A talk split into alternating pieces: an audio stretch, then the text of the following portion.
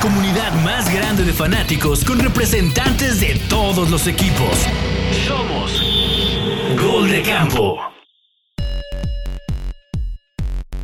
¿Qué tal amigos de Gol de Campo? Los saludo con mucho gusto. Yo soy Rodrigo Chino Solórzano. Bienvenidos a este episodio especial. Y no sé si considerarlo el primero de la temporada 2022 porque en realidad la temporada inicia hasta el 16 de marzo. Eh, pero esta semana se va a llevar a cabo el NFL Combine, este evento que no se llevó a cabo el año pasado debido a la, pandemia, pero sí hace dos años que fue la última vez que lo pudimos ver, que fue un mes antes prácticamente de que iniciara eh, la pandemia del COVID 2019 y que cambió prácticamente el día a día de, de muchas personas, no solo en la NFL, sino en, en todo el mundo, en sus actividades diarias, en el trabajo, escuelas y demás. Pero hablando específicamente de este NFL Combine, regresa para el 2022. Se llevará a cabo esta primera semana de, del mes de, de marzo. Y si no saben de qué se trata, ahorita se los vamos a platicar a grandes rasgos. Es eh, todos los prospectos del colegial que van a participar o serán parte del próximo draft de la NFL en abril. Eh, mostrarán su talento físico en diferentes ejercicios, diferentes actividades que tienen que hacer en frente de los coaches, de los general managers y también tendrán que hacer algunas entrevistas para eh, hablar un poquito más de ellos mismos y, del por qué pueden ser un, talento o un prospecto para formar parte de cualquiera de estos 32 equipos de la NFL. Pero bueno, eh, de esto hablaremos en, en, este episodio y la verdad es que tengo un gran roster. Me acompaña el buen Sixto, me acompaña Rigen, me acompaña el buen Jules Roberto Moro, alias el otro Moro. Y tenemos aquí a Pablo Cordero, que por cierto se avienta unas muy buenas redacciones en la página de Gol de Campo, hablando de sus Seattle Seahawks. Ya leeremos eh, en las próximas semanas qué sucederá con Russell Wilson, pero ese es un tema para para, para más adelante. Por lo pronto, pues muchachos, los saludo con mucho gusto y espero que se encuentren muy bien. Y espero que no estén como el cómic que yo creo que aún sigue un poquito crudo después de la victoria de los Rams en el Super Bowl. Jóvenes, muchachos, buenas noches. Bueno, y buenas tardes. Buenas noches, buenos días. buenas noches, buenas este, noches. ¿cómo, están? Eh, pues, estamos, eh, no, como el cómic que, que sigue muy perdido, sigue con el Candy ahí agarrado de la mano en un campo de flores. Saludos y, gracias por la oportunidad de, tenernos aquí de backups y de hablar de esto. Oye, Rigen, este, tú te habías quedado prácticamente en España ya. Tenía, tenía rato que no me tocaba un episodio con, contigo, pero. Creo que no me tocó la segunda temporada de Gol de Campo. Este es hasta después del Super Bowl me, me tocó participar otra vez. Oye, pero va a ser pieza fundamental para que nos desgloses todo lo que va. a ver si ya termina finalmente la novela de, de Sean Watson, ¿no? Sí, Ojalá, ojalá, pero no parece que acabe pronto. Como que él tampoco quiere que acabe pronto. Este, digo, es un tema, tema largo y complicado, pero. Muy bien, muy bien. Sixto, ¿qué onda? Este. Pues por ahí nos traes algunos. Y creo que el Sixto ya se me congeló, pero bueno, a ver si ahorita este, regresa. Moro, ¿qué onda? ¿Cómo estás? Bien, ¿y ustedes? ¿Todo bien, mi chino? ¿Qué andamos? Todo, bien, todo bien. Este, Cordero, eh, ¿todo bien? ¿Todo en orden? Russell Wilson, se, va a acabar esa dinastía, yo creo. Yo creo que sí es el fin de la era, todo bien, chino, todo bien. Espero que, no sea, pero parece ser que todo indica que Russell Wilson terminó su etapa en Seattle. Ok, muy bien. Sixto, ahora sí, ¿nos escuchas? ¿Ya estás aquí? Aquí comandándolos, ¿cómo ven? ¿Cómo están, amigos? El, commander. Ah, bueno. Adelante de tu parte de adelante, dice. Así es. Muy bien, muy bien. Dando órdenes aquí, qué horror. Buscando un buen coreback en el combine, ¿no? Los Commanders. A ver, a ver si, les cae por ahí eh, Matt Corral o Malik, alguno de ellos. Pues Deja de güey. O sea, empecemos, ¿no? Porque yo vi a Malik y dije otro Haskins, pero bueno, este, mejor, mejor dejo la sal de lado, ¿no? Es interesante, ¿no? El NFL Combine, digo, el, antes de que empezáramos a grabar, este, para muchos equipos eh, o para muchos evaluadores el NFL Combine o para los mismos jugadores, pues sí es un evento muy importante donde pueden mostrar su talento. Obviamente son, este, ¿cómo llamarlo? Actividades o son eh, eh, evaluaciones físicas que no necesariamente se trasladan 100% a lo que podemos ver ya en un partido, pero sí pueden eh, tomar decisiones, a lo mejor los scouts, los coaches, los general managers para decir, ah, bueno, este prospecto a lo mejor sí pudiera encajar en mi sistema. Y hay jugadores que a lo mejor apuestan a que este sea su gran evento y escalar en el, en el draft en, en, abril para que los tomen más altos y en, en una posición más alta. Entonces, sí tiene, sí tiene importancia. Y el año pasado que no hubo, este, pues fue totalmente diferente. Entonces llegaron al draft con eh, evaluaciones de, cada uno de esos jugadores. Creo que se llevaron a cabo todos los, este, los famosos Pro Days, En, las, universidades. Que sí se llegan, eh, se, van a seguir llevando a cabo, pero fue como la única oportunidad para los jugadores, ¿no? El, lo que tiene el NFL Combine es que los lo pasan en vivo en NFL Network, los que tienen eh, posibilidad de, hacerlo pueden, pueden ver este, cada una de las evaluaciones de cada uno de los jugadores, pero creo que sí puede marcar un poquito lo que puede ser el draft e incluso de los corebacks, que se habla mucho que este es un draft donde no, eh, no, no como la del año pasado, que fueron cinco corebacks en la primera ronda, no se habla tanto de esta camada de corebacks. A lo mejor alguien puede sorprender y a lo mejor alguien como el equipo de, de Sixto, los Commanders, se enamore de un coreback y escale en el draft, ¿no? O sea, sí tiene cierta importancia y relevancia este famoso NFL Combine. tiene muchísima importancia.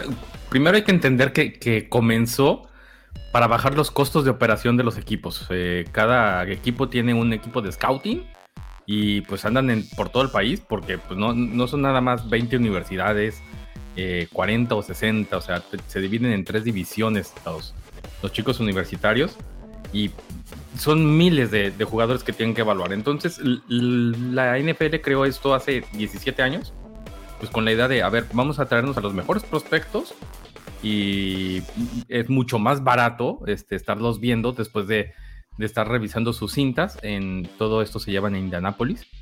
Y creo que es algo muy, es muy entretenido de ver. O sea, si tienen oportunidad, suscríbanse al NFL Game Pass porque el NFL Network tengo entendido que ahí es gratis. Y pueden entretenerse mucho con, todo esto y, y ver, digo, de aquí es la importancia de justamente ahorita que saludaste Cordero, este, de dónde toman a, Russell Wilson, ¿no? Porque Russell Wilson estaba súper cepillado por el tamaño. Y lo tomaron en una tercera ronda, al final de cuentas, si mal no recuerdo. Pero fue una tercera ronda y no una sexta ronda, porque hizo un combine bastante, este, pues visible. Y justamente ahorita, eh, ya los muchachos, la verdad es que creo que tanto Rigen como Moro y Cordero tienen más idea de los, de los prospectos y este combine pues es para, revisar a los a los muchachos de, de, las defensivas. Ahí es donde ahorita hay los grandes nombres, no, no en ese sexy coreback.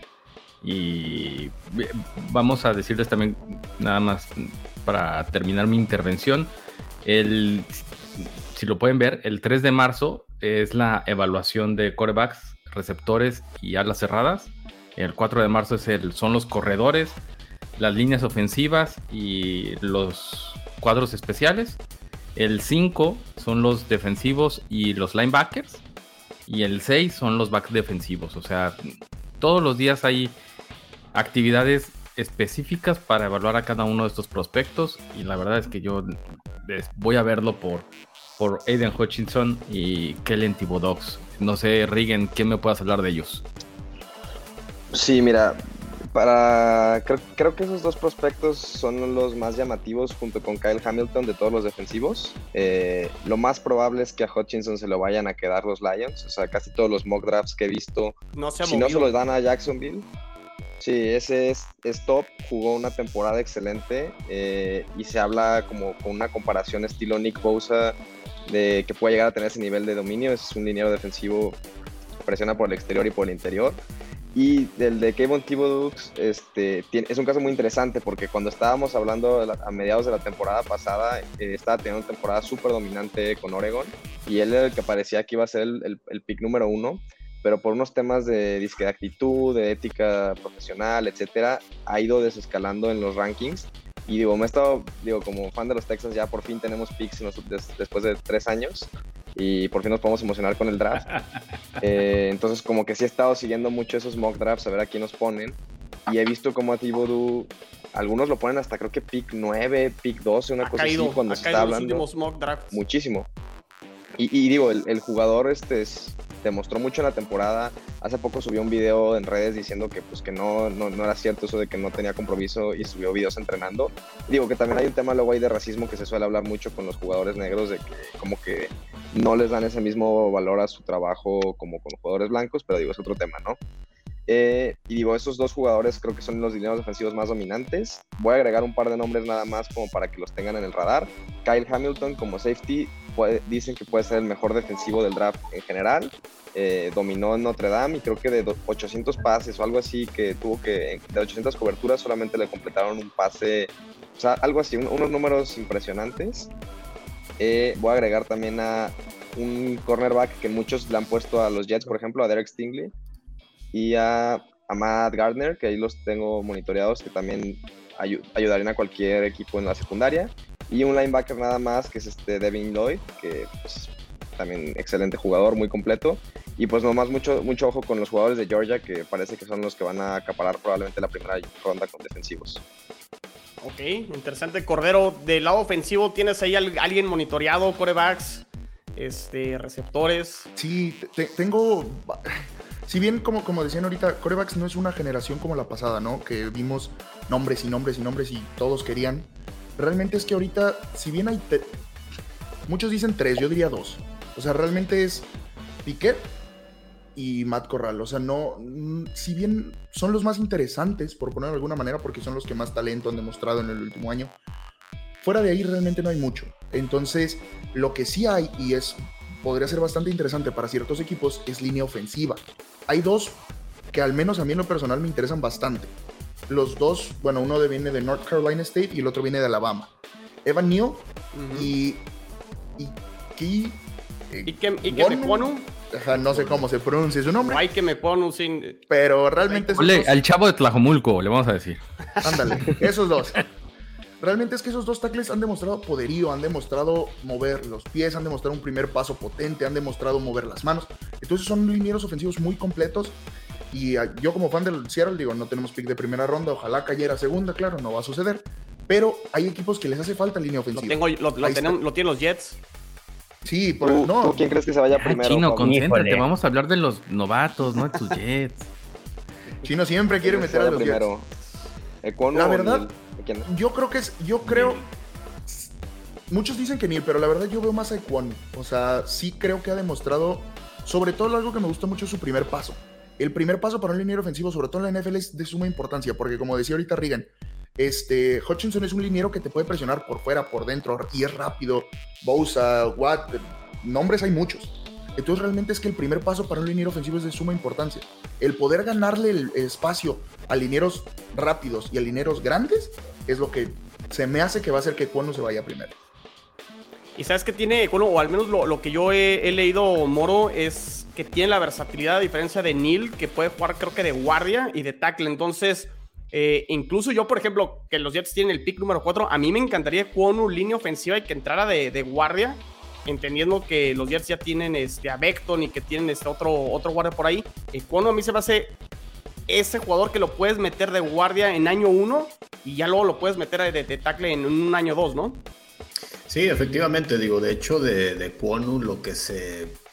O sea, se hablan tan buenas cosas de él que inclusive dicen que en el peor de los casos efectivamente puede terminar este, por el interior y de todas formas te va a dar un, gran resultado, ¿no? O sea, a final de cuentas, creo que Kwonu lo, lo, que, lo que aparentemente tiene muy, muy bueno, que eso sí no, no tiene ninguno, como bien dice este Pablo, es el, el, tema del primer paso y que en la carrera definitivamente es, o sea, tiene totalmente eh, calibre de Pro Bowler a diferencia de, de Evan Neal, que yo, yo en lo particular creo que sí se lo, se lo van a llevar este, los Jaguares con el primer pick. Pero eh, el problema de Evan Neal es que es muy atrabancado. O sea, también igual... crees que los Jaguares necesiten a Evan Neal este, antes que a otro jugador? Pues es que al final de cuentas tienes, todo apostado en Trevor Lawrence. definitivamente van a apostar por darle, por darle más tiempo. Entonces yo creo que sí se van a ir. por eh, en primer, el primer pick, yo que se va, se va a ir en Evan Ahora, ahora hay un, hay un tema importante. Por ejemplo, nosotros pensábamos eso con los Bengals el año pasado. Después de tener a Burrow, todos decían, ah, sí, Penny Sewell, Penny Sewell, para darle protección y protección y protección. y se fueron, con Chase. Y, y, bueno, no sé si ustedes lo vieron, pero había un meme donde... Necesitan todo, güey. Eh, mira, yo por ejemplo, eh, tomando tu, tu ejemplo que es muy válido y es muy cierto, yo creo que ahí se fueron precisamente por el, ya por el rapport que tenían entre Chase y, y este y Burrow desde LSU que les dio, si mal no recuerdo, un, título nacional. Entonces creo que se fueron por ese tema, eh, creo que se fueron este, por ese tema. Y la realidad es que acá si lo ves, pues no es como que digas, ah, caray, pues que, a, dónde, a quién le va a lanzar este Trevor Lawrence, no tiene a quién lanzarle y tampoco es como que tengas un, una camada de receptores también está creo que un poco flaquita en este, en este año. Sí, Entonces yo mucho más que el año pasado. Yo, se van, yo creo que se van a ir definitivamente por, por darle más tiempo a Trevor Lawrence y a lo mejor explorar en, en agencia libre a ver si puede traerle receptores de, de mayor calidad. Que, que, eso es lo interesante, Sixto, y no sé si coincidas conmigo, que al final de cuentas el NFL Combine o el draft o cada año como que no hay una fórmula. Fíjate. Y qué, qué, gran ejemplo ese cordero de lo que hicieron los, los Bengals el año pasado. No porque los Bengals lo hayan hecho, quiere decir que tienes que replicar al siguiente año, porque todo depende, como dices tú, Moro, que a lo mejor la calidad de los receptores este año no es la misma calidad que la del año pasado. Puede que haya mejor calidad en los eh, defensive ends, en los este, en los lineros ofensivos e incluso por los corebacks, el hecho de que no haya corebacks. Eh, sí, hay, hay tres. A ver, ¿qué, coreback te gusta para tus, tus commanders? Porque, porque gran parte también, a lo mejor, de. El que quieras de, los tres. Si, si, uno de estos corebacks, Sixto, termina, termina luciendo en el, en el combine, tiene implicaciones en el draft de que a lo mejor algún equipo pueda subir al top 10 para que no se lo ganen. Entendiendo que los primeros cuatro este, equipos del draft no necesitan coreback. O no van a ir por coreback. Pero corebacks nunca sobran. Y la, Y nos vamos a sacar con la de duda. Los cinco que agarraron. Güey, te congelas, cabrón. Híjole, ya se los volvió a congelar aquí el, sexto. No, pero bueno, yo sí los escucho, pero habla, Ahí está, hablando de los cinco corebacks que agarraron y todos emocionados del año pasado, jugó uno y jugó uno bien, güey, ¿sí? Entonces hay un montón de eh, equipos que no tenemos coreback, entonces a lo mejor no son atractivos, pero los vamos a este tomar. O sea, hay más equipos, habemos más equipos que no tenemos a, esos tres, entonces se van a ir con combine o sin combine a, Claro, pero, pero no, no de momento se, se habla o se escucha que que también, esto es lo interesante del NFL Combine. Eh, en, el entendido que el NFL Combine es eh, un evento enfocado más en la parte deportiva o atlética de cada uno de los jugadores o atributos físicos de estos jugadores. Previo, y ahorita quedabas tú, Jules, las, las fechas este, de cuándo van a aparecer este, cada uno de los jugadores dependiendo de la posición que, que jueguen. También está la parte de los general managers, de los coaches eh, y todo lo que pasa eh, tras bambalinas, es decir, las entrevistas, conocer bien al jugador. Eh, ahorita lo que mencionabas tú, Rigen, de Tíbodo, ¿no? Que a lo mejor hay ciertos aspectos de su forma de ser que está ocasionando que esté bajando en los, en los mock drafts y no los estén y no lo consideran en el top 4 como se tenía considerado en, el, en, en, un inicio. Y eso puede hacer, Sixto, a lo que comentes de los corebacks, que alguien a lo mejor no esté en el top 10 le guste sus atributos como de, líder, que, que, pueda ser este un, un coreback que a lo mejor sí tenga otras cualidades, que a lo mejor se anime a algún equipo para brincar en el, en el draft, ¿no? O sea, esta, esta parte también de conocer a la persona es importante en el NFL Combine y que no hubo el año pasado por el tema de la pandemia. Yo creo que es la parte más importante, de hecho, del, combine, porque de hecho ya se ha hablado mucho de los últimos 3, 4 años, o sea, porque el año pasado que no hubo combine, de hecho salieron varios artículos que hablaban de que el combine estaba perdiendo relevancia en la parte física y deportiva, porque ya los equipos pueden analizar con computadoras y con data analytics los performances de los jugadores en, en campo y en tiempo real, ¿no? O sea, ¿de qué nos sirve que un jugador, por ejemplo, John Ross, el que draftearon los Bengals en 2017, tiene el tiempo más rápido en la historia de las 40 yardas del combine? ¿Sirvió de algo en el campo? No, el güey creo que es agente libre esta temporada. Pues es que... contrato de esos debajo y ya.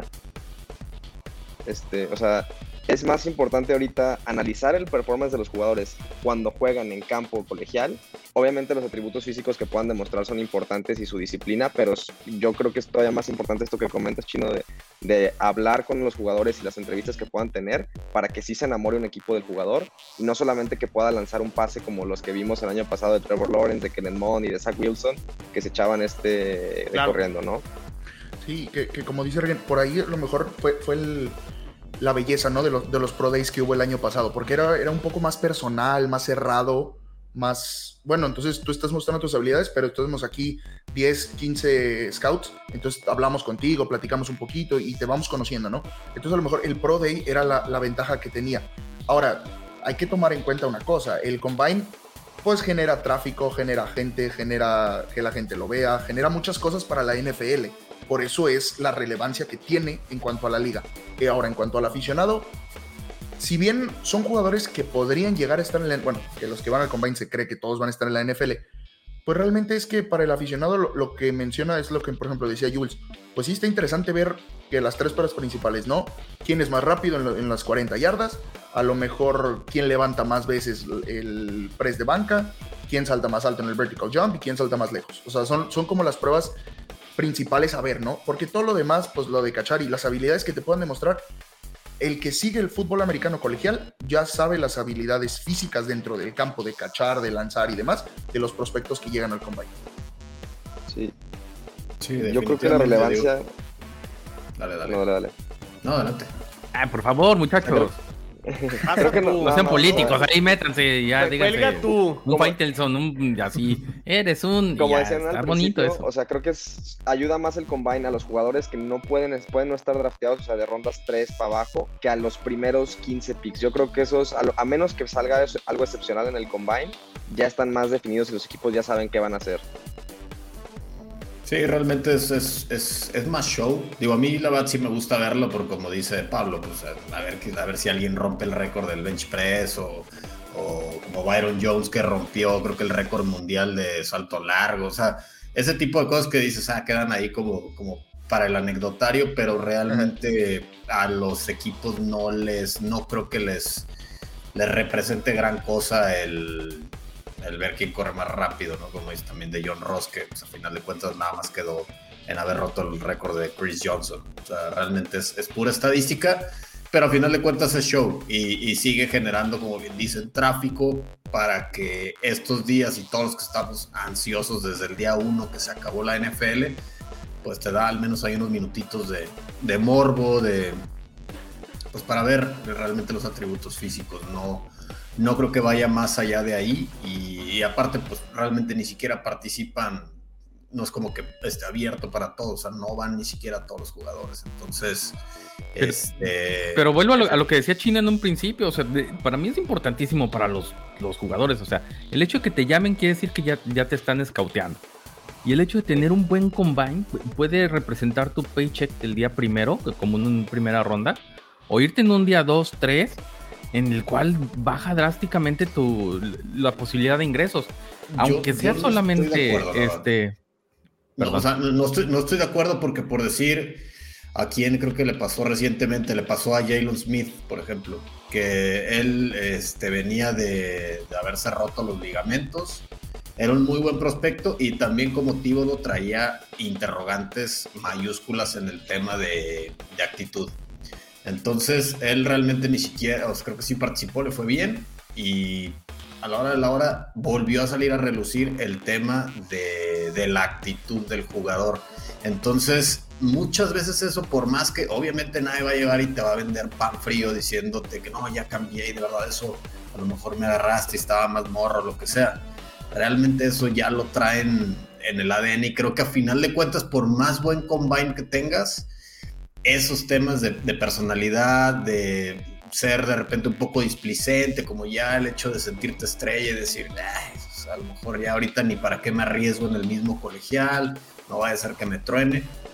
Pero hay, muchos de... esos, Moro, de los que estás mencionando, que, no van al combine, o sea, que deciden declinarla y, mejor hago, estoy tan seguro que soy un primera ronda que hago mi Pro Day en, en mi cancha, que, o sea, en, en mi college, y, y, ahí es, váyanme a ver.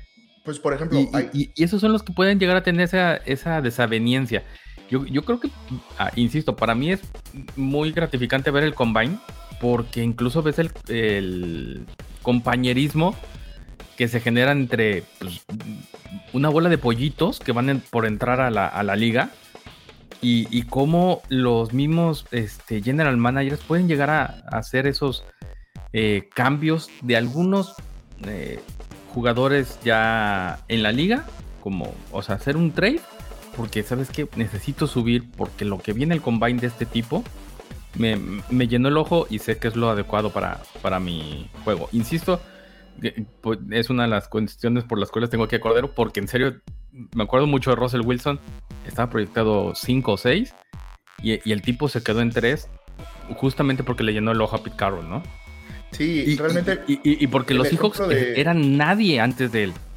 Bueno, y, bueno, y el, bueno, y el bueno, Seahawks- okay, ah, bueno, bueno, okay. Empezaste No, muy amable, que- empezaste sin muy sin amable y te fuiste, te fuiste muy agresivo No, y al final. Mira, Cordero, a lo que me refiero, de- después de, de Hasselback y. Está hablando ah, alguien que el le va a un nombre de- equipo que antes de llegó, que antes de Josh Allen llegó cuatro Super Bowl y cuatro perdidos. Pero bueno. Sí, pues, entonces- pero a lo, a lo que trato de decirte es que de- después de ese bache de, de Hasselback, y no me acuerdo cómo se llama tu corredor de Matt los Flynn, ¿no? 2000s. El, ah, No, sí, Lynch. este. es- No, no, no. Ah, no, antes antes de- Lynch. Sean, Sean, ¿qué se llama? Sean Alexander. Sean. Alexander. Sean Alexander, ese. O sea, de- después de, de ese vado que, que tuvieron, la verdad es que la dupla eh, cayeron, eh, digamos, eh, como de roto con un descosido. Nadie se y, acuerda que y en la levantaron ese, ese proyecto. Y, y para mí, to- todo parte justamente de, de la experiencia de Pete Carroll en el college y de, de la visión que tienen de. Porque acuérdate que se habían hecho un trade por el suplente de, de Rogers. Sí, sí, sí. Una, es una cosa horrible. Y, es- y es sin embargo, el. Combine tiene eso. Para mí tiene eso. Por, Sí, por eso eh, es. El ejemplo de Russell Wilson es muy acertado. Porque realmente es que Seattle se encontró una joya. O sea, eso es lo que fue Russell Wilson para Seattle. Una joya en una ronda 3 que no. Nadie lo proyectaba en. Es más, lo draftearon ronda 3, la gente creía que era un error y no lo proyectaban para ser titular. Russell Wilson no estaba proyectado para ser titular con Seattle la primera temporada. Ahora, eso es, eso es lo que se le conoce como un coreback franquicia que te encontraste. ¿Por qué? Porque a Russell Wilson le armaron el equipo. Es, Russell Wilson tiene un La talento defensa. especial en la NFL. Pero le armaron a la Legión del Boom. Le armaron unos buenos linebackers que fueron Bobby Wagner y KJ Wright durante muchos años. Entonces, y le armaron las piezas que tenía Doc Baldwin, Tyler Lockett, Marshawn Lynch. Entonces, se le fue armando todo el equipo. Que- sí, la, la Legión del Boom, eh, Richard Sherman, Cam Chancellor. Sí, pues, no los todo lo- cuentes a todos, Cordero, nada más era un no, pues, ejemplo. yo no, yo no los iba a contar, Rigen sacó. A lo que me refiero te burlas, Jules, pues. No, les Sí, no, recuerdo no, a ustedes, ahorita yo o voy a sea, sacar- todo es es un Seahawks y Jets digno. aquí. Por favor, necesitamos a alguien que, que esté bien fijo en lo que pueda suceder. Rigen, platícanos de más prospectos, por favor. No, a ver. O sea, yo, yo creo que esas predicciones son las interesantes, ¿no? Las que platicamos, de que quién se va primero, de o Esteban y qué defensivo, si Thibodeau va a caer abajo del 10 o no. Y el de los corebacks está súper interesante. A mí Pickett fue el que más me había gustado de los que yo había visto en, por lo menos sus videos y de como, como jugador, pues. Pero veo, o sea, estoy viendo tres mock drafts diferentes y en uno tienen a Malik Willis, en otro a Pickett y en el otro tienen a, a Corral. O sea, y otros ponen a Corral en segunda ronda. O sea, si es corebacks va a ser un, un completamente un misterio. Este, ¿qué otras cosas interesantes? A ver, receptores, creo que no hemos hablado de receptores. A ver, ¿qué, qué- Hay qué que hablar de Drake London, ¿no? para ¿O esta ¿Cómo se llama? Drake De los que más suenan, Burks, London, este, por, Por ahí, James, ¿Y Jameson Garrett Williams. Jameson Garrett Williams. Wilson es el de. Chris Olave también por ahí este, ha sonado. Sí, A mí el que me parece brutal por el, por el background que, que existe es este chico de los troyanos, eh, Drake London, que tuvo la beca tanto por, por básquetbol como por fútbol americano. Y ya sabemos que el que entra con, esos dos deportes la rompe en la NFL, no, no sé por qué. es, es el prospecto atlético por excelencia, ¿no? Que, que todos quieren. Físicamente es una monstruosidad alguien que tiene esas habilidades como para una beca universitaria. De fútbol americano y de básquetbol, que son los dos de los deportes más competitivos a nivel universitario en Estados Unidos. Que, que hablando de los receptores, atención a lo de Jameson Williams, quien fue el receptor que seleccionara ahora de Alabama. Está invitado, no sé si va a acudir para el tema que hablábamos de las entrevistas y demás, y que ahí a lo mejor trate de defender eh, su, su ranking porque si era considerado prácticamente el, receptor número uno, ¿no? Va a bajar por el tema de la lesión, porque al parecer sí va a ser una eh, terapia muy larga. Eh, pero pues también a ver si cuál va a ser el equipo que muerde el anzuelo más tarde, ¿no? A lo mejor cae hasta la ronda 2, ronda 3 y alguien se anime, ¿no? Sí, ahora, si regresa bien, puede ser un receptor bastante interesante para muchos equipos de la NFL. La NFL lo tiene proyectado como que va a asistir. Si bien es cierto que la lesión y demás, está proyectado que va a asistir. Ahora habría que ver qué tanto puede generar con los equipos y con las entrevistas. Y aquí es donde entra esa parte. El hablar con el equipo y que los general managers, los coaches, los scouts te conozcan, te puede ayudar a que alguien te pueda draftear en, si bien a lo mejor en el primer día, en, en ronda 1 o en ronda 2. Y que sería una chulada que cayera para la segunda ronda porque ahí tenemos a los Jets o a los Texans que nos encantaría agarrar un receptor de ese calibre. Que pues a la te aguantas 3-4 partidos de la próxima temporada que no puede jugar, pero pues ya tienes ahí a, un receptor franquicia, ¿no? Correcto, correcto. Y, viniendo un poco más a, nuevos prospectos, el Pro Day que tuvo Justin Herbert, ¿no? Para mí creo que es el que, el que lo hizo llegar a, los Chargers en una primera ronda. O sea, sí se había proyectado bien con los Patos de Oregon. Pero lo que hizo en el Combine, este, pues le, fue suficiente como para irse en una primera ronda y no en una segunda o tercera que pudiese haber caído. No, y que ha demostrado lo que vale, ¿no? También. Exacto. para, mí esas son de las joyas que, que te puede este, abrir los ojos el Combine. También como dice Moro, es un show. Y, es simplemente como para taparnos del huequito de marzo de no hay nada. yo lo digo porque hubo un tiempo en el que inclusive, me acuerdo, no, no, no, la verdad no, recuerdo dónde lo vi, ah, este, que hubo un jugador que decía que realmente hay, o sea, hay entrenamientos muy en específico para nada más, para llegar, o sea, explotar inclusive de más tu potencial para tener un buen combine. Entonces, a veces puede, eh, puede quedar esa duda, creo yo, de decir, bueno, este güey hasta dónde verdaderamente es, este, se preparó nada más para este tema y hasta dónde está el límite de su potencial, ¿no? O sea, yo creo que por eso yo sí, insisto, a mí sí me gusta, sí me gusta verlo, creo que es un tema divertido. Si yo estuviera a lo mejor ya en un tema gerencial, no sé qué tanto le daría importancia al al resultado del combine a comparación que como comentó Rigue, lo que ya viste en el tape del jugador realmente dentro del campo de juego. ¿no? O sea, creo que ahí es donde yo lo demerito un poquito, pero que también acepto que, como dices, puede ser que también casos como el de Justin Herbert que, que te pueda ayudar a subir. Ahorita inclusive en lo, en lo que estaban hablando, estaba, este, me puse aquí a checar este, quienes han tenido, por decir, muy malos combines y que se han podido superar. Un ejemplo fue Antonio Brown, que antes de sus locuras, este, pues era ronda ¿no? el, mejor receptor que había eh, cuando se dedicaba nada más a jugar. Y sí, como dice Chino, fue una ronda 6. Este, hubo otros muy buenos corners como Joe Hayden. O sea, vaya, no el tener un mal combine, bueno, lo de Tom Brady, carajo, o sea, fue ridículo. Hace poco pasaron su, pero Tom Brady no es el combine. Pero, pero, físicamente, como, es más, es como la antítesis de cómo tienes que llegar como a, un NFL combine, esas este, imágenes de Tom Brady que se ve como escuálido, ¿no? Así como si hubieran sacado del mar un calamar, así todo flaco. La playera le quedaba como tres tallas más grande, o sea. Todo mal con Tom Brady. Resultó ser el mejor de todos los tiempos, entonces, por digo, creo que tiene su, mérito, pero no, yo no le doy de más a lo que es un espectáculo, a final de cuentas, de, atleticismo puro, pues, de, los jugadores. De, los más recientes, me acuerdo, el de DK Metcalf, que también corrió rapidísimo, pero todo el mundo decía, es que nada más va a correr rápido hacia adelante, y pues terminó siendo un gran pick, regresando... ¿Qué, fue lo que este, hicieron con Metcalf? lo regañaban por algo de unos conos, ¿no? Que la prueba de los conos de reacción creo que le hizo súper mal y entonces era ahí el dilema con Metcalf. ¿no? Ajá, que, que nada más corría rápido y que lateralmente le, le, costaba trabajo y que y agregando y complementando lo que dice Moro, pues al final son eh, ejercicios que los hacen ni siquiera con los pads, ni con casco, ni nada, que también es, pues no es como van a jugar, ¿no? O sea, obviamente cuando ya trae todo el, el equipamiento es totalmente eh, diferente. Para unos a lo mejor puede ser más pesado, más liviano, no lo sé, ¿no? Eso también creo que influye, influye bastante. Eh, no sé, ¿quieren, ¿quieren agregar algo más? Eh, de, una de las posiciones que este, yo, yo estoy complementando un poquito con el tema de las posiciones, al parecer es una muy buena camada de, de tight ends. Pues atención con, con el tema de los eh, alas cerradas por ahí, Trade McBride, que al parecer mis Jets le están echando ahí como ojo para la segunda ronda, y Jeremy Rocker, también de, de Ohio State. Eh, al parecer hay muy buena camada de... Por ahí Kate Otton también, Otton también viene bastante bien de Washington, entonces a lo mejor... Que para a, lo mejor ahí, como... a lo mejor ahí hay una joya, ¿no? Sí, sí, sí, que para Porque, equipos, por ejemplo, por ejemplo como... yo no sé qué, qué equipos necesiten realmente un Tyrant de los, de los picks altos, ¿no?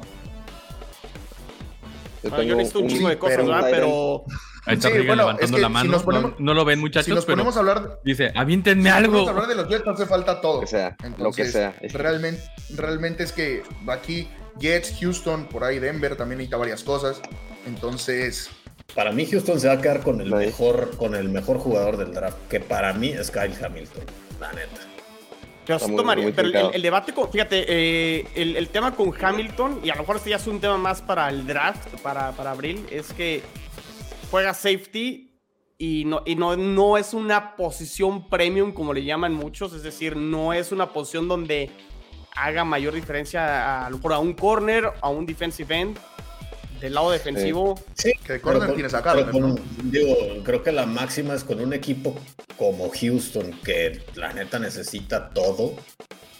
Ey, ey, ey. Tenemos tienes que, tienes que ir por el mejor jugador disponible. Sí, ¿no? Y la verdad. Sí, la, la, la, filosofía verdad, de los Ravens, ¿no? O de, los, o de los Cowboys o de los Patriots, ¿no? Agarras lo mejor que hay y luego te, te acostumbras. No, sí, de hecho, o sea, con si Houston ya, salió, si salió el entrenador. Y, lo, y luego el te entrenador acostumbras. del año pasado. Hoy salió el entrenador de quarterbacks del año pasado diciendo que Deshaun Watson estaba el año, el año, pasado dándole pases a jugadores que debían estar trabajando en un Walmart. O sea, así de que, digo, muy crítico con los receptores de Houston del año pasado, pero así de insultante, diciendo que estaban en, deberían estar en Walmart. Entonces, sí, pues sí, sí, lo que caiga es bueno, pero... Igual iban a decir de nosotros del podcast, así, váyanse a... no, no, no, no. Sí, no, creo que, creo que sí, yo estoy de acuerdo. La, la filosofía del mejor jugador disponible creo que funciona, o sea, es, es, de lo más probado. En el caso de Houston es ese debate. Yo a mí me gustaría más un defensive end, pero pues digo, la, la posición de safety está, está, subiendo mucho últimamente, ¿no? Simmons, Buda Baker, o sea, hay muchos nombres de safeties que están agarrando posiciones importantes. Pero ya lo no, podemos que, Adams. Y, y, que además de, de Kyle Hamilton de Kyle Hamilton lo que estuve viendo es que la neta ese güey te cubre todo el campo. O sea, no, no, no, lo tienes nada más este, pues, ahí a, a cubrirte de, de, medio para atrás. O sea, ese güey tiene una lectura rapidísima de, de, de, las jugadas y cuando es carrera baja en chinga y es muy bueno en el tacleo en campo abierto. Entonces, la verdad es que es un jugador muy completo que creo que no se queda nada más encasillado en, en poder quedar como, como un safety este, creo que, que, lo podría hacer muy bien. Y ahorita que Pablo este, comenta de, de Yamal Adams, que la neta yo soy detractor totalmente de, de Yamal. Este, sí, definitivamente es muy bueno con, este, en el blitz, pero acabó por la cubrir pase y neta es lamentable. Y fue, pick, lamentable. fue el pick 6 de los Jets en el 17, fíjate. También fue. Deja tú eso, ¿cuánto pagamos por él? Deja tú el sí. pick. ¿Cuántos no, picks dimos por él? ¿Qué sí. tienes, ya ves, ya ves. No, no soy solo yo que, quien trae el, el, tema. Que qué gran trade de los Jets, ¿eh? A ver si lo capitalizamos en el, en el, en el draft. Este, no sé, ¿quieren comentar algo más? Eh, pues prácticamente, pues los que lo quieran ver, ahí pónganle en NFL Network, diviértanse. Eh, sí es cierto, o sea, es la NFL pone todos estos eventos para que tengamos siempre algo, este, prácticamente todos los meses, ¿no? El NFL Combine y luego Creo que antes de que inicie la agencia libre, ya vamos a saber cuáles son los equipos que sí van a aplicar el franchise tag, eh, la, etiqueta de jugador franquicia con algunos jugadores. Eh, no sé si alguno de sus equipos lo van a, utilizar. Eh, pónselo a Deshaun Ah, no, tiene, tiene contrato, ¿no, Rigen? Cinco años. No, no, están cuatro. Este, pero entonces. Tiene el tema de tiene otras etiquetas que no, que no hay que hablar de eso. Este, sí, unas muy fuertes. Que hasta el final de abril probablemente se resuelva. Eh, está el tema de la agencia libre el 16 de marzo, que ya ahí es cuando inicia la agencia libre. Y luego, pues ya prácticamente de ahí nos vamos al draft y vendrá el, release del calendario y muchas, muchas, muchas cosas más. Entonces, pues perdón, nada más. Exactamente. Este, quería decir, eh, basado en este, en este episodio, eh, por ahí Carlos Reagan hizo una un aporte a la página, por favor, pasen, dejen sus comentarios. Nos, parece muy importante, en serio los leemos todos. Las mentadas de madre hasta con más gusto. Y, su servidor, ¿eh? el Jules, el, yo las leo con gusto. No las acepto. Es que Jules, es que Jules ya está acostumbrado por eso. Exacto, pues igual los Bills, ¿cómo no? Oye, y, y, en serio, eh, está muy interesante lo que, lo que puso este Rigen eh, nos podríamos clavar mucho más en el tipo de jugadores, los college que van y todo eso. Pero mejor disfrútenlo. Creo que por ahí de las 3, 4 de la tarde empiezan. Del, del 3 al 6 de marzo. ¿Y quién de ustedes se va a aventar? ¿Quién, se va a grabar y va a grabar este su carrera de 40 yardas y subirlo a redes sociales? Como lo hace el buen Rich Eisen de NFL Network, que lo hace creo que para una causa social, creo que hay una fundación y demás pero que corre ahí con su saco y su corbata y que, por cierto, le va a los Jets el buen Rich Eisen. Tenías que meterlo, tenías que meterlo. Bueno, pues este, sufre, sufre igual que, que un servidor, pero estaría bien, ¿no? Hay que, hay que hacer algo este, donde podamos mostrar nuestras habilidades. El combine gol de atléticas, pero... el combine de gol de campo. ¿No? Ah, yo, yo le entro, yo le entro. Exacto, y, que nos digan también en las redes sociales de Gol de Campo, en, Twitter, en Gol de Campo, en, Instagram, que nos digan quién quiere que, corra, que corra las 40 yardas. Rigen, su servidor, este, voy a decir un nombre, el Sixto. Ustedes pónganlo y, hacemos el y subimos el videito ahí en las redes sociales. para ver si ya se le baja la cruda, ¿no? Exacto. que le, le, una corridita. ¿Sabes qué ejercicio? Eh, o sea, como bien dices, estaría bueno hacer como un combine, pero de, mortales como nosotros para, para comparar. Digo, porque también de repente está, está cagado ver, o sea, comparar, que es muy fácil criticar. O sea, ay, no, nomás saltó tanto. Y uy, no, pinche güey lento, Tom Brady, qué lento. Sí, claro, mientras lo ves sentado comiéndote unas papas, ¿no?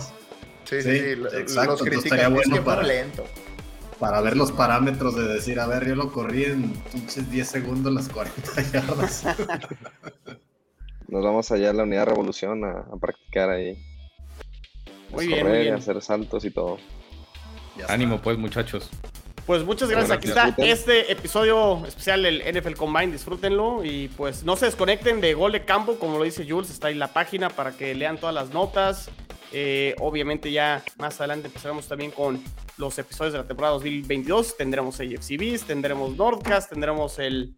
Pues estarán los carnales de los Rams. Bueno, a ver si se les quita la cruda también para que sigan haciendo episodio o temporada 2022 y mucho, mucho contenido más. Entonces, gracias por escucharnos y este, pues nos vemos y escuchamos en la que sigue. Saludos.